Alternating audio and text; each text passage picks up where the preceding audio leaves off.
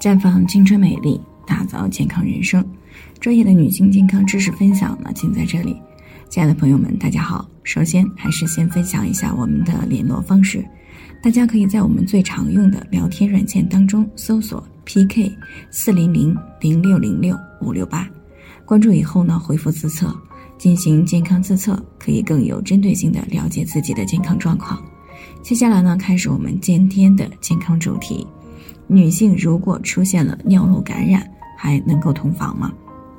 听众赵女士呢，昨天过来咨询，说自己这几天呢一直有尿急、尿频、尿痛的问题。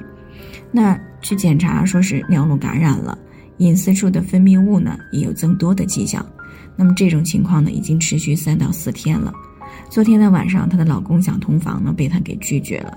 她老公呢还是有些不高兴的。所以呢，她就想知道尿路感染以后到底还能不能够同房。那在有些女性的概念里呢，尿路感染又不是隐私处的感染，应该不会影响到同房。但事实上呢，很多女性的尿路感染，除了与平时吃辛辣刺激的食物，还有少喝水以外呢，最主要的感染途径呢，其实就是同房。因为女性的隐私处的出口和尿道口是紧挨着的。那同房时呢，如果卫生做的不到位啊，就很容易造成细菌入侵到尿道。那如果再加上喝水比较少，不能够及时的通过小便而排出来，那么就很容易诱发尿路感染，出现尿频、尿急、尿刺痛的症状。另外呢，女性同房以后呢，妇科感染了，白带分泌物会增多，那么排出来的时候呢，可能会携带很多的病原菌，这样呢就会污染到内裤。进而呢，间接的污染到尿道，给病原菌呢进入到尿道提供了机会。这样呢，就增加了尿路感染的概率。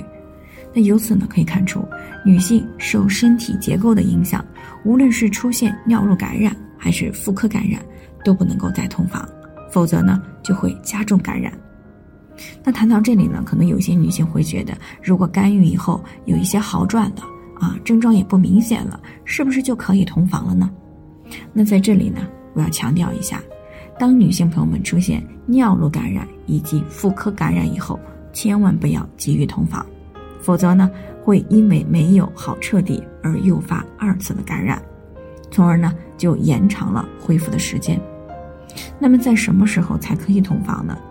那在临床当中呢，一般建议啊，调理结束了。没有症状五到七天以后再考虑同房，这样呢也比较保险，也不容易反复。另外呢，啊，现在正处在一年当中比较冷的时间段，很多女性呢又都有进补的习惯，而冬天呢天气干燥啊，如果注意不好，也容易诱发尿路感染和妇科的问题。所以呢，好了以后，为了避免以后再出现类似的问题，一定要适当的多喝水啊！每天呢，尽量不少于一千五百毫升的温水，而且呢，还要少吃辛辣刺激的食物。同时呢，夫妻生活前后也必须做好卫生工作啊！同房以后呢，最好去一趟厕所啊，排空小便，这样呢，可以减少病原菌在尿道的停留时间。从而呢，降低尿路感染的发生概率。那如果各方面都注意了，像尿路感染的问题也就很难再出现了。那以上呢是我们今天的健康分享，有任何疑惑可以与我们联系。那我们会对您的情况呢做出专业的评估，并且给出个性化的指导意见。最后呢，愿大家都能够健康美丽永相伴。我们明天再见。